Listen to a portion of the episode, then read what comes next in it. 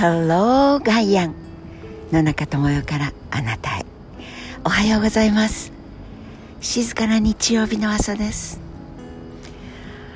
時々こぼれてくる雨としっかりグレーしっかり灰色の空。夜中にしとしとしとしと降っていたからでしょうね。葉っぱたちも地面もなんとなく今日は静かにいろんなことを考えてみたい日曜日だからともえちゃん黙っててってそんな感じです。9月12日早いですね。9月ももう半ばです。昨日9月11日9.11本当に愕然としてびっくりとして目を疑ってもう少しで気を失いそうになった日です。あれからいろんな検証がされていろんなコメントが出されていろんな人たちがあの事故そのものではなくてあの処理に当たった消防士警察官さまざまなボランティアの人たちこれがやはりひどいダメージを受けて健康も害して亡くなった方も多くて。そしてでもこうやって少し離れた国だったり少し離れていた私たちは911というのは心には残る傷だけれども全然違う人生を健康に生きられていて。で日曜日を迎えてああ昨日911だったなって。一つの過去のイベントとして振り返ることができて。うん本当に私たちは一粒でしかないから地球の上の一粒ではあるけれど一粒でしかないから関わりのなかったことについては新聞を読むネットでいろいろな人の意見を読むドキュメンタリーを見るテレビを見る映画を見るという本当に他人事でしか何もしてこなかったんだなっていう、まあ、してきたことといえばそんなことだけ。うん。ニーメラー牧師の話。思い出します。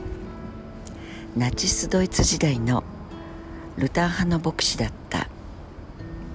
マーティン・ニーメラーという人が九死に一生を得て書き残したものです。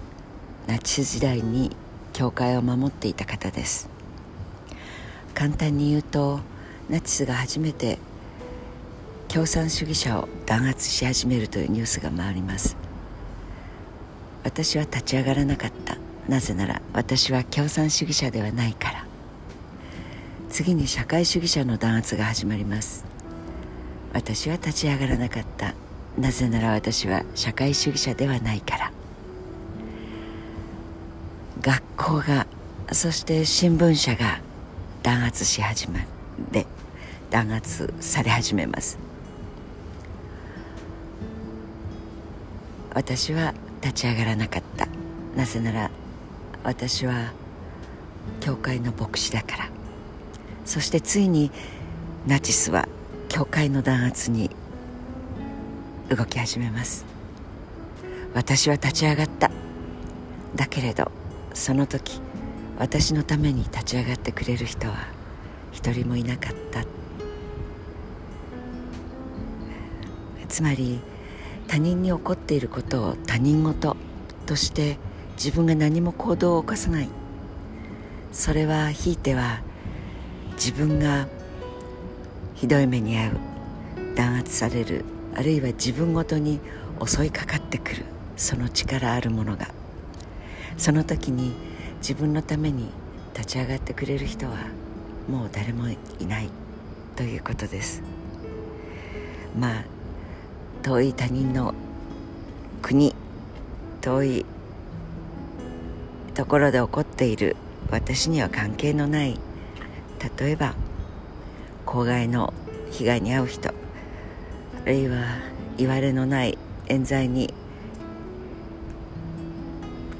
本当に苦しい思いをしてる人そんなことをああお気の毒の一言でいやいやお気の毒とはそんな突き放したりはしないけれど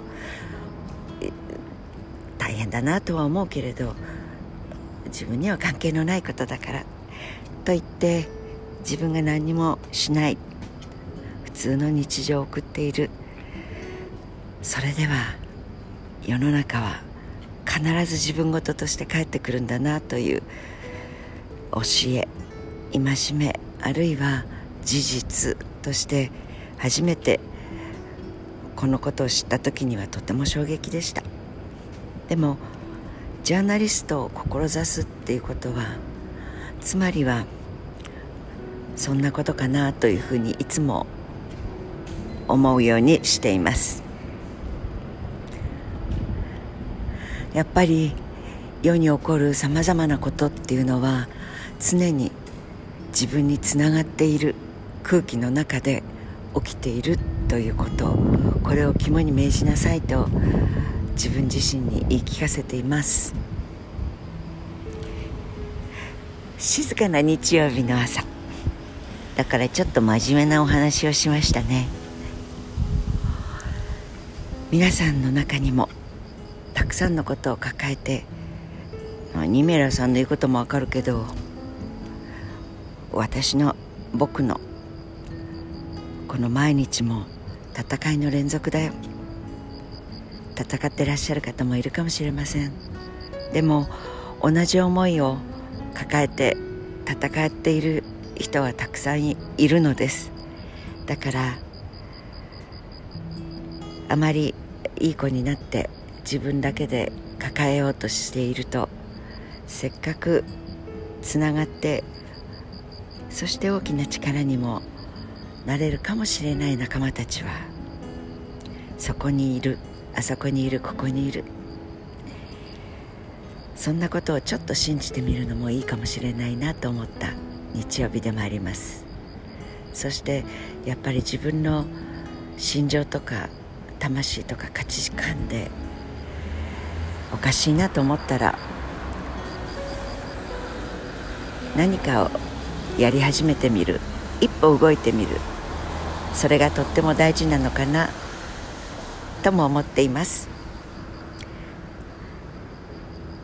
日曜日です。ゆっくり休みながらあれこれ考えてみるのもいかがでしょうか。それではまた明日。See you tomorrow お耳にかかります。野中智代でした。